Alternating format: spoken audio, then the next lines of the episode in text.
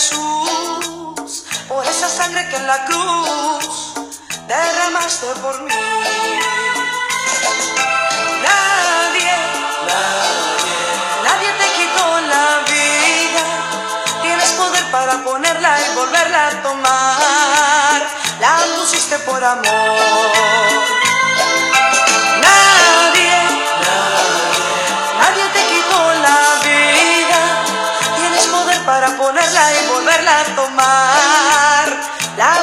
Por amor.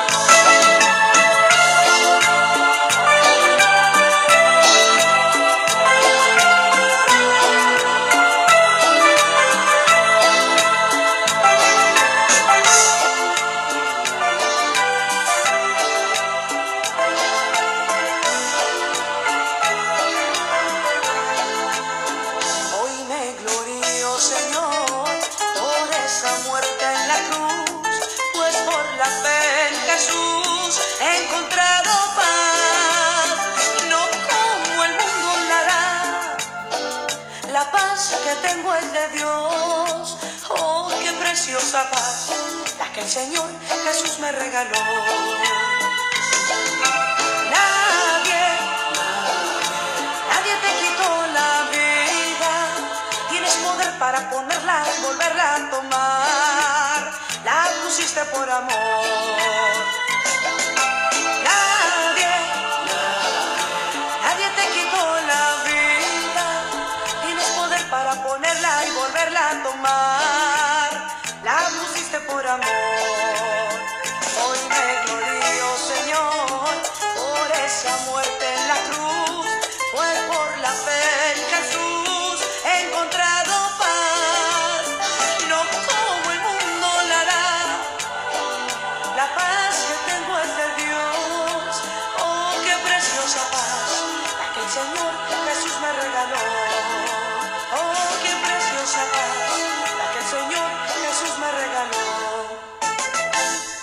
Qué preciosa paz el Señor me regaló, dice la hermana Leal en este canto. Bienvenida, bienvenido. Este es su podcast La Voz Apostólica, una voz de esperanza. Es un gusto eh, enorme poder hacer cada episodio, poder eh, entrar a la palabra. Gracias por pasar por aquí, por descargar este espacio. Gracias por, por escucharlos. Eh, hermano, amigo, bienvenida, bienvenido. No, no se conforme a nomás medio escucharlo. Denos la oportunidad, escuche estas, estos episodios. Tratamos de hacerlos breves dentro de lo que cabe conforme vamos avanzando en la palabra, con el único propósito de que su vida sea motivada, sea movida a buscar la verdad y por la verdad usted sea libre, usted comprenda la obra salvífica de nuestro Señor Jesucristo y entienda el llamado del Señor a un arrepentimiento y a una vida nueva, a una vida eh, diferente, a una vida en paz, porque ciertamente, como dice el canto eh, de la hermana, al Señor eh, declaró en su palabra, nadie me quita la vida, yo la pongo y la vuelvo a tomar porque Él es todopoderoso. Amén. Él es el que es, Él es el resplandor de su justicia, la imagen misma de su sustancia, quien sustenta todas las cosas con la palabra de su poder. Y allá en San Juan capítulo 12, versículo 27, el Señor hablaba respecto a ese momento en el que tenía que pasar eh, por, por el la experiencia de, de la muerte corporal por un tiempo.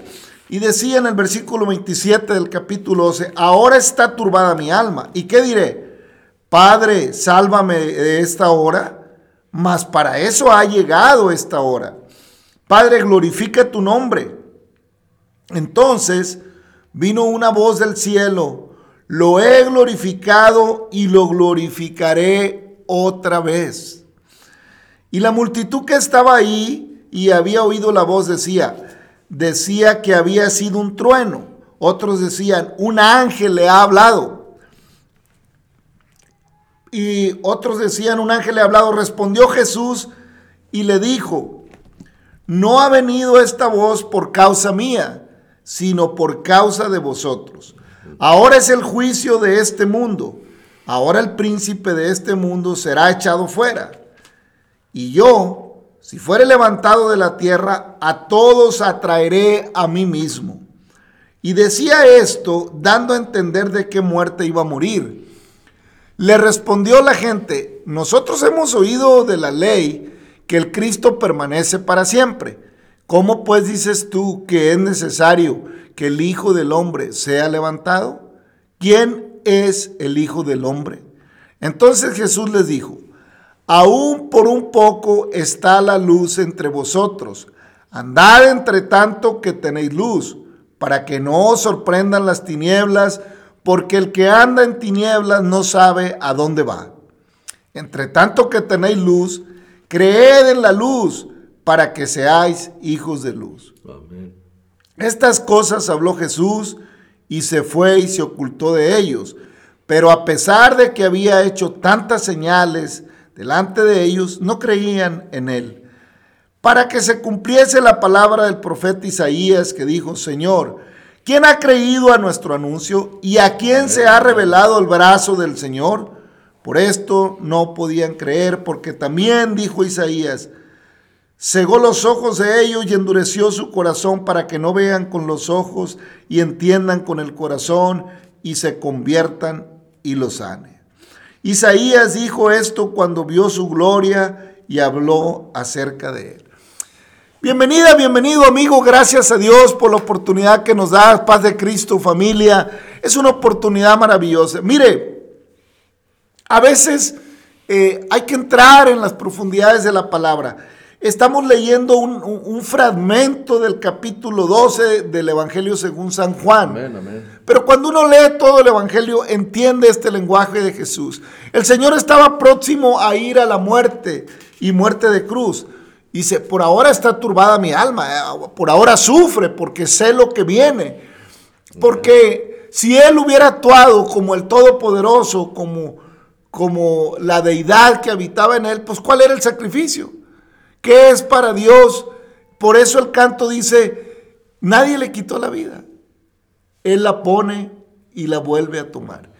En la parte humana, en la parte del Mesías enviado, del Cordero, del que quita el pecado del mundo, él tenía que pasar un proceso de sufrimiento, de dolor. No había manera de evitar ese dolor. El hecho que la deidad de Dios estuviera en Jesús no evitaba que su cuerpo pasara el proceso del sufrimiento, del dolor, porque en él llevó el pecado del mundo. Amén. En él llevó el pecado del mundo. Sin embargo, para los judíos, para los que estaban cuestionándolo, les era difícil entender. ¿Y por qué, hermanos? Aunque en la, en la parte que leímos, en cuanto a lo que profetó Isaías, que eh, cegó los ojos de ellos en el principio y endureció su corazón para que no vean con los ojos ni entiendan y se conviertan y lo sanen, es por la dureza de su corazón, hermano. Porque sus, sus prejuicios, eh, lo que ellos querían ver les estorbaba para entender que el Mesías había llegado. No como ellos lo querían ver, no como ellos lo esperaban. Es que hermanos, eh, amigo, a veces nosotros queremos que Dios se manifieste y actúe como yo lo espero, como yo lo quiero. Pero Dios es absoluto, Él hace como Él quiere. Y Él les dice, está turbada mi alma. ¿Y qué diré? Padre, sálvame de esta hora. O sea, él dice que voy a clamar al poder de la deidad para que esto no suceda en ninguna manera. Mas para esto ha llegado esta hora. Por eso él declara también en este mismo evangelio, un poco más atrás, el Hijo del Hombre ha venido a buscar y a salvar lo que se había perdido, hermano. Familia, amigo. Él ha venido a rescatar. Por eso es muy importante, hermanos, lo que él declara. Y a la multitud que estaba ahí había oído, porque oyeron la voz que decía, Padre, glorifica tu nombre. Entonces vino una voz del cielo, lo he glorificado y lo glorificaré otra vez. Él lo ha glorificado y todavía lo glorificará en el momento de la crucifixión. Todavía más. Hermano, entonces el Señor dice que esa voz no vino por causa de él, porque como que como que no entendían la voz. Y es que, hermanos, qué difícil es a veces entender la voz de Dios. Amén. Como que los que estaban ahí decían, "No, pues es un ángel, le ha hablado." Y yo ahí decía, pues la multitud que estaba ahí había una voz que decía, que había sido como un trueno, otros decían es como un ángel. Yo no sé cómo te suene la voz de Dios a ti, amigo hermano. Yo no sé cómo has oído la voz de Dios eh, eh, eh, en, lo que, en lo que sabes del Evangelio, en lo que has oído. Pero yo te lo aclaro esta mañana. La voz de Dios es la voz de la esperanza.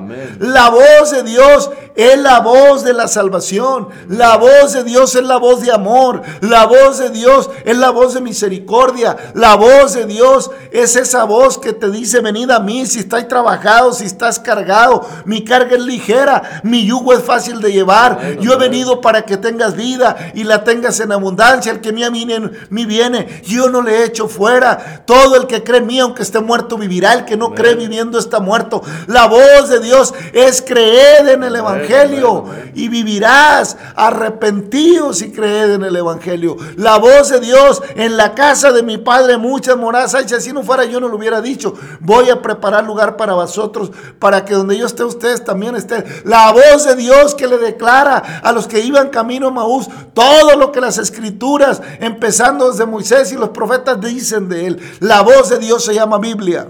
Amén.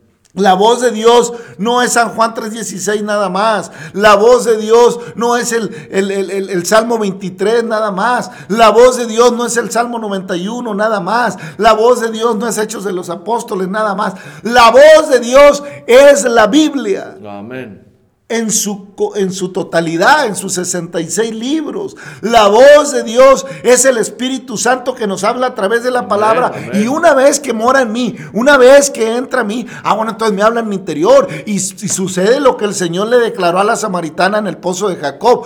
Ríos de agua viva saltan para vida eterna. ¿Eh? Porque cuando bebemos del agua que Cristo nos da, ah, pues entonces hay manantiales en mi vida.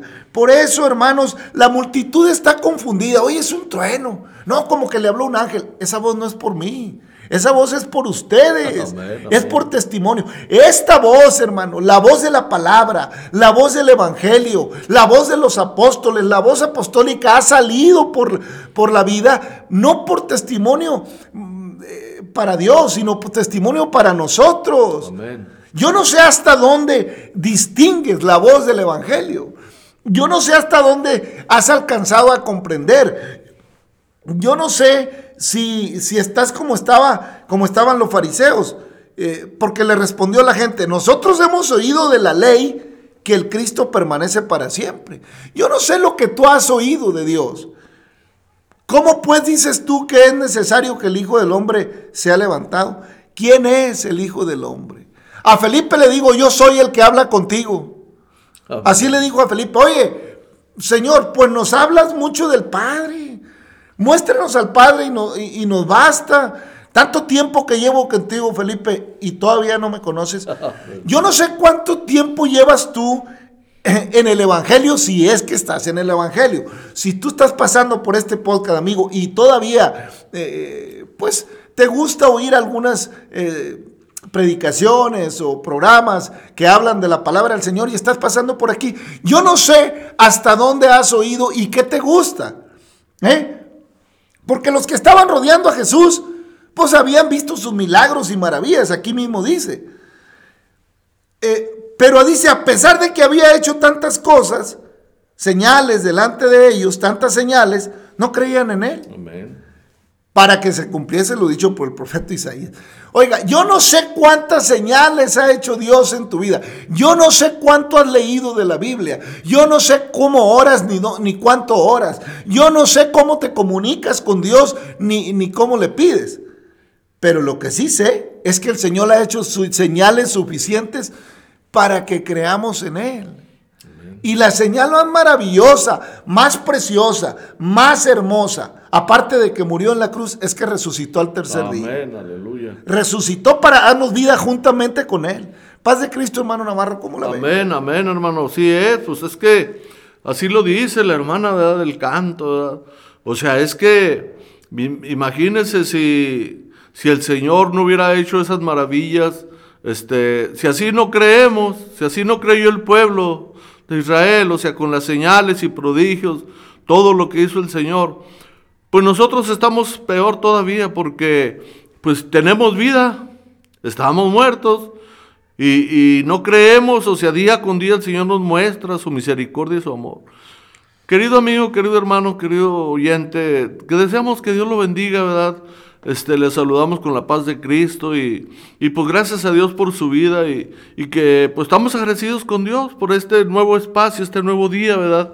Y cada día son nuevas sus misericordias.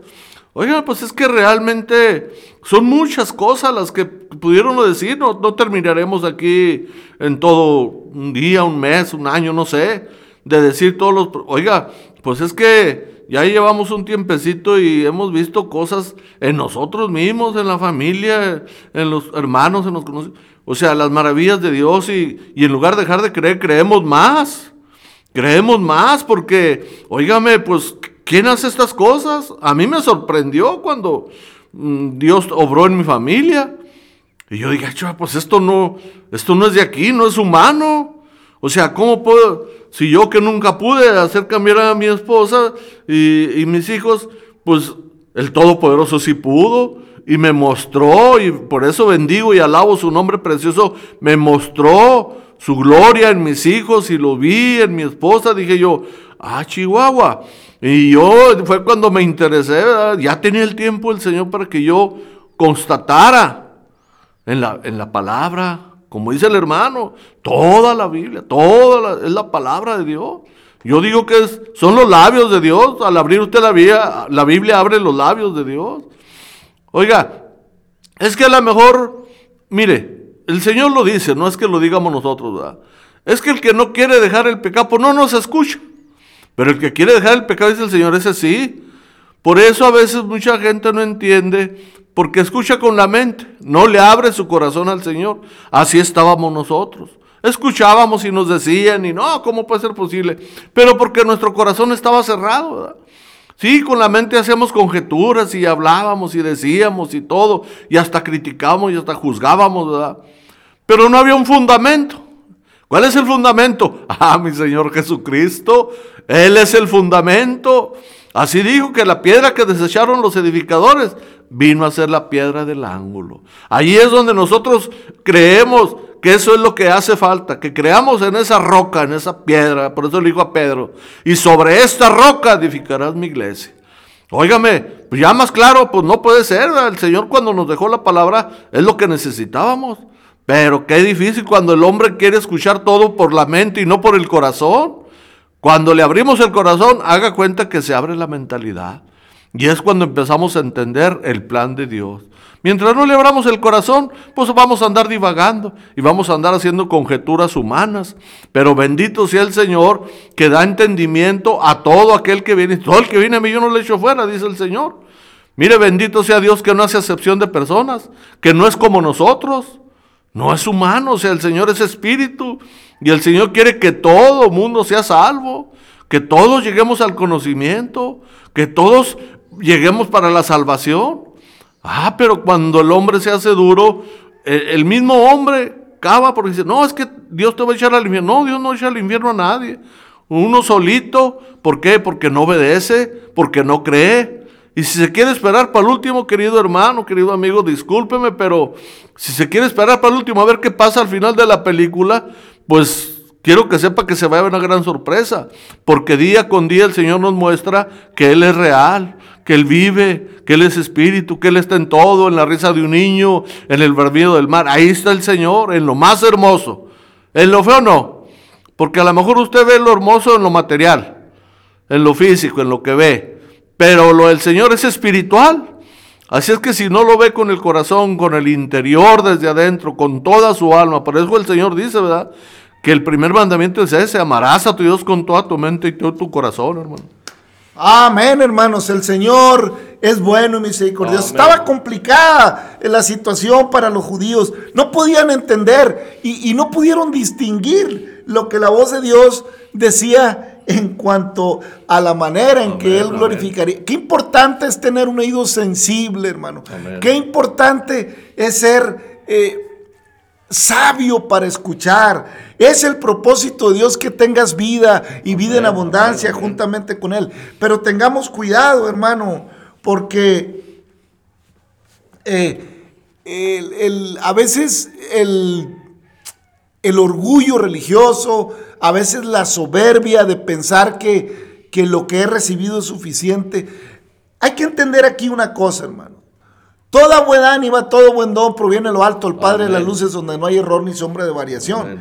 Y aquí el Señor le está hablando al pueblo judío y le cita al profeta Isaías, en el, porque dice, con todo eso, en el versículo 42, aún los gobernantes muchos creyeron en él pero a causa de los fariseos no lo confesaban para no ser expulsados de la sinagoga porque amaban más la gloria de los hombres que la gloria de Dios. Es que eso pasa, hermanos. A veces en mi corazón se mueve el Espíritu Santo. A veces en mi corazón hay el anhelo de, recibir más de parte de Dios, de ir más a la palabra pero a veces no quiero ser expulsado de ciertos círculos sociales. En el caso de los gobernantes y ciertos y ciertos fariseos que creían, pues no querían perder su lugar en las sinagogas y, el medio político religioso en el que estaban envueltos.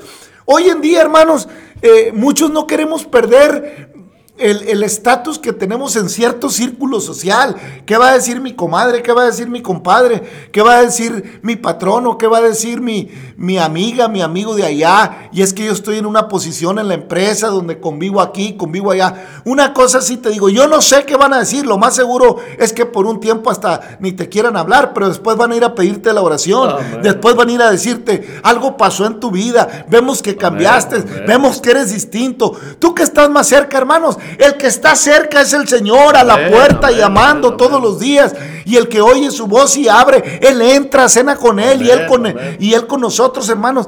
El Señor, yo no sé eh, qué lugar temes perder en la sociedad, pero una cosa sí te digo, de nada le sirve al hombre ganar el mundo y perder su alma. De nada nos sirve juntar en graneros si mañana piden nuestra alma o esta noche. de nada nos sirve, hermanos, los logros. Eh, profesionales, económicos, si Jehová no edifica la casa. En vano trabaja el que edifica, si Dios no edifica la casa. Él glorifica su nombre. Hermano, amigo, no te engañes. Si hay en tu corazón un anhelo de una relación con Dios, no la busques, no, no, no, no la busques a tu manera, eh, aquí y acullá, pensando en no perder tu círculo social. Hermanos, el Señor le dijo a Pedro, pues si te quieres ir, Pedro, también tú. Aleluya. Pues tú sabes. ¿Por qué, hermanos? Porque el Señor lo declaró. En la casa de mi padre muchas moradas hay. Si no fuera así, lo, yo, yo lo hubiera dicho, pero yo voy a preparar un lugar para ustedes para que donde yo esté, ustedes también estén. Esa es la voluntad de Dios, hermano. No te engañes. No, no, no, no te cohibas a abrir tu corazón al Evangelio y a la palabra del Señor por no perder tu posición social. No te engañes con eso, porque no sabemos, hermanos, cuándo pedirá nuestra alma. Amén. ¿Y qué nos llevaremos? ¿Y a dónde iremos? Santo es el Señor. Aleluya. En fin, hay muchas cosas que podemos decirte, hermano amigo. No queremos entrar en fricciones eh, que pudieran sonar ofensivas. Lo que queremos decirte es que dispongas tu oído, dispongas tu corazón, ¿Por qué, hermanos? Porque no va a actuar Dios como tú lo pienses. La palabra ya está escrita, la palabra ya se escribió, el sacrificio ya pasó, ya Cristo pasó, ya no tarda en regresar, ya están las puertas, eh, eh, el regreso de Cristo por su iglesia y también a las puertas eh, el periodo de gran tribulación que vivirá la humanidad en los últimos tiempos. Ya está pintando, hermano, ya está. Yo no sé si nos toque a los que estamos de mediodía para adelante ver esos días. Pero sí le digo, porque el, Moisés en el Salmo dice los días de nuestra edad son 70 y si en los barros mustos 80, pues con todo eso la fortaleza es molestia y trabajo porque pronto pasan y volamos.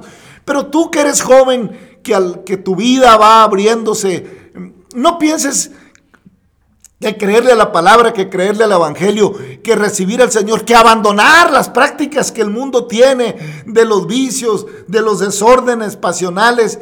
Eh, no pienses que te va a afectar para triunfar, porque el Señor nos va a llevar con mano fuerte. Amén. Y mire, estamos por entrar ahí en números, donde el Señor le pide a, a- a Moisés que mande espías a la tierra. Oiga, no crea que el asunto de los espías era porque Dios no sabía cómo estaban las cosas, sino era para ver la condición mental en que se encontraba, la condición de fe, como el pueblo iba a percibir las cosas, para ver si sus corazones ya habían avanzado un poco más que sus pies. Hermano, está interesante, hermano Navarro. Amén, hermano, así es. Pues es que realmente, o sea, cuando ya mandan los espías y todo, sí, lo que menciona el hermano es la realidad, o sea, pues él todo lo sabe, ¿verdad? El problema es que el Señor nada más nos prueba, no nos tienta, no, no, no. El Señor no tienta a nadie, ni Él puede ser tentado. Él nos prueba. Oiga, pues es que no veían las señales, pero querían ver una figura. Entonces, como allá este, en Canaán había tanta, tanta mugrero, este, pues les dijo el Señor, pues ustedes van a cambiar todo eso, o sea, ustedes van a ser un pueblo santo, apartado y todo. Pero no fue así. ¿Por qué? Pues porque todavía no quería dejar lo de Egipto. Así somos todavía, hermano o querido amigo. Todavía no queremos dejar lo que está allá atrás. Queremos que Dios sobre nuestra vida, queremos que Dios nos ayude, pero no queremos dejarlo pasado. ¿Y lo pasado de qué le sirvió a usted? ¿De qué me sirve a mí el pasado? Nomás recordar. Pero mire, el Señor por eso dijo, yo les doy vida y vida de verdad, o sea, el agua de vida, eso es lo que nos ofrece el Señor. Óigame, y luego déjeme decirle, es gratis, hermano. Amén, hermano. Sí, hermanos, ya en, eh, mire, eh, acuérdese que vamos, eh, entramos con el canto, platicamos un, entramos en- en- en- en- a meditar un poquito lo que dice el canto que escuchamos, luego por ahí Dios nos permite entrar en una parte de la palabra para, para tocar algunos temas, pero también vamos avanzando en el libro, eh, en el orden de los libros de la Biblia. Ya vamos en números capítulo 13, versículo 16, donde ya Moisés, instruido por Dios, le pide que mande espías a la tierra de Canaán, un- uno de cada, de cada tribu, de los príncipes de cada tribu. Y entonces en el 17 sigue siendo, los envió pues Moisés a reconocer la tierra de Canaán, diciéndoles, subid de aquí al Negev y subid al monte y observad la tierra como es, y el pueblo que la habita, si es fuerte o débil, si poco o numeroso.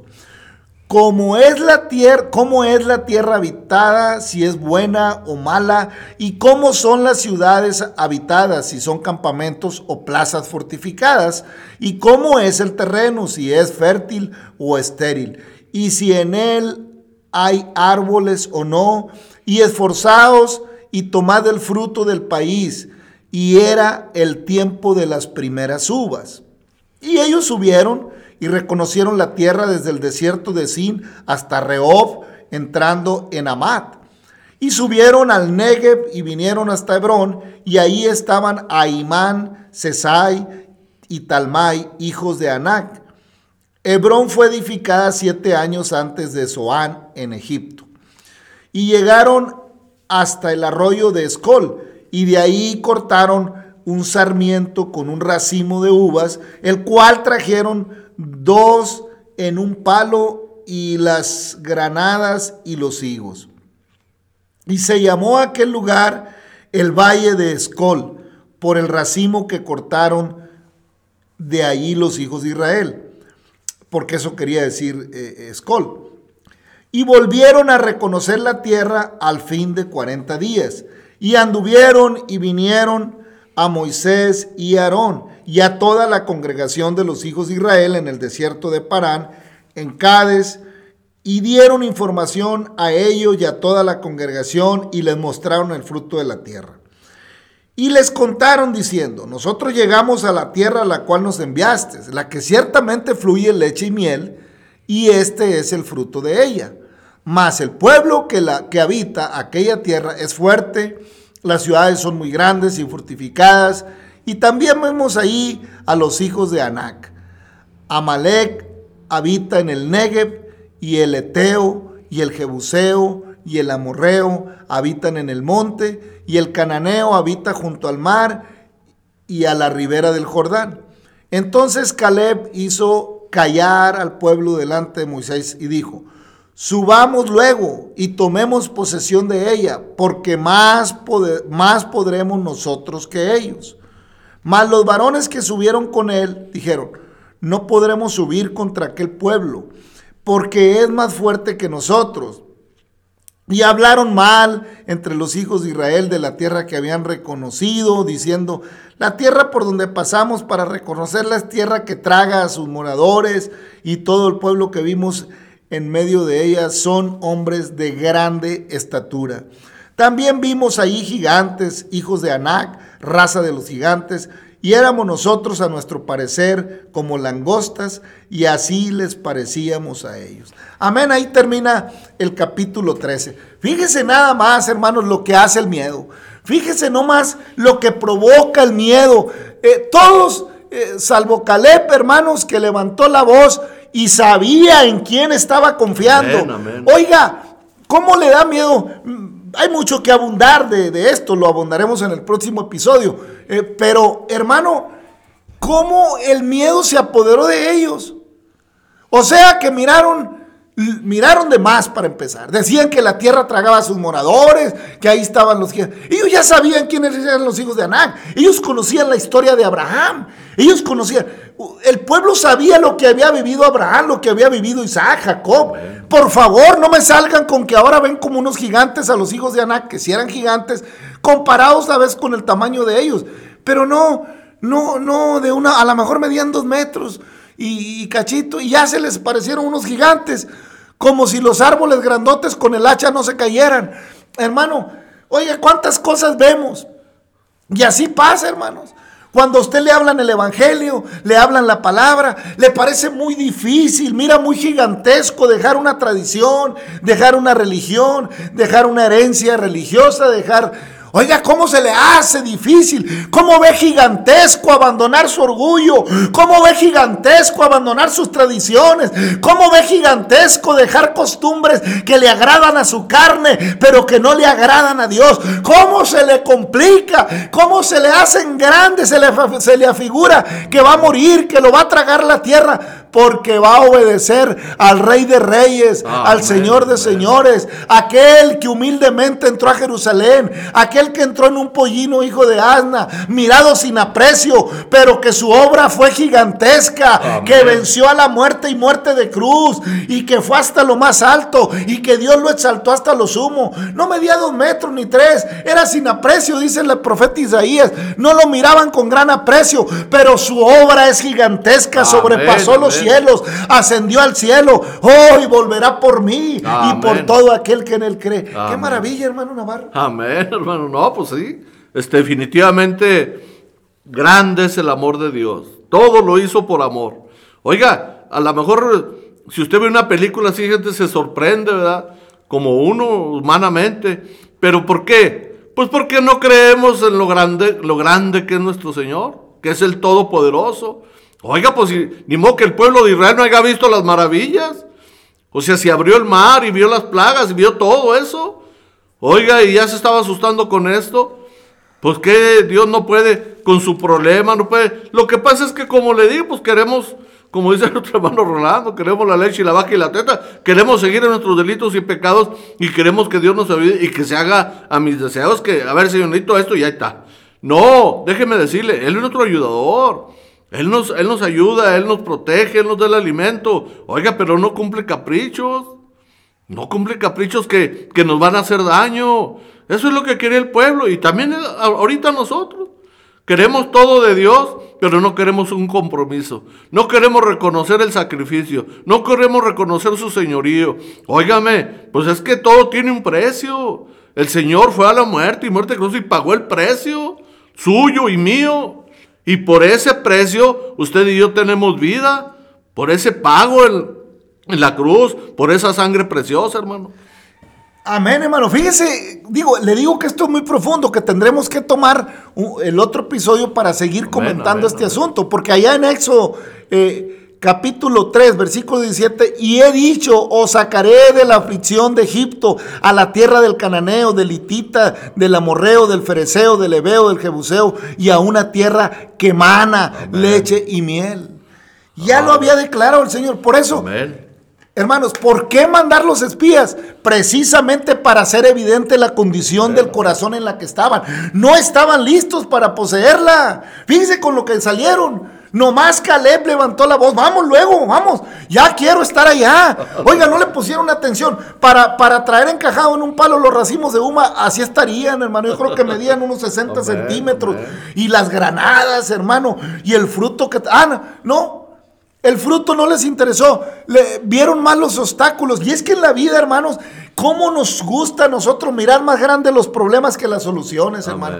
Oiga, aún a los que hemos creído en el- la palabra y en el Evangelio, que está enfermo fulano, y nos ponemos tristes porque como la enfermedad es grave, pensamos que con esa no va a poder el Señor.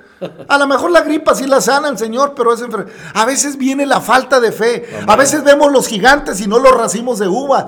A veces vemos que la, que la tierra nos traga y no que el Señor te levanta hasta el tercer cielo. amén, Santo el que vive, hermano. Oiga, aleluya. ¿cómo nos complicamos? Hay que ver los racimos de uva, las granadas. Hay que mirar, hermano, lo que nos va a dar. Si ya les había dicho, ya se lo había prometido a Abraham. Isaac, a Jacob, que lo llevaría a una tierra que fluye leche miel. ¿Usted cree que el Señor tenía duda? ¿Usted cree que le pidió a Moisés que fueran, que fueran los espías porque el Señor los llevó para ver cómo andaban sus corazones, para a ver si estaban listos para tomar. Oiga, es que hay gente que está muchas veces a la puerta de la salvación, los hace llorar la palabra, los hace llorar el evangelio, oran, se derraman en el altar y Dios los bendice y se gozan en el Espíritu Santo. Y a la hora de la hora, ven que la tierra se los traga, qué va a decir la abuela si se bautizan, qué va a decir el abuelo, qué van a hacer con aquello, qué, van a hacer si le entregan su vida a Cristo, qué va a decir el pariente. Empiezan a ver los gigantes, hermano. El pueblo de Israel miró los gigantes. ¿Sabe qué consecuencias trajo? Lo vamos a ver también más adelante. Pero esto les costó, hermano Amén. El mirar de esa Pero en el próximo episodio, hermanos, yo creo que seguiremos avanzando en este tema que está precioso. Hay mucho que Amén, hay amén. mucho que masticar aquí, hermano. Hay mucho que rumiar en esta Amén, palabra preciosa. ¿Por qué enviar espías? Pues no sabía. Dios sabía lo que le había prometido. ¿Eh? ¿Cómo cuentas las historias?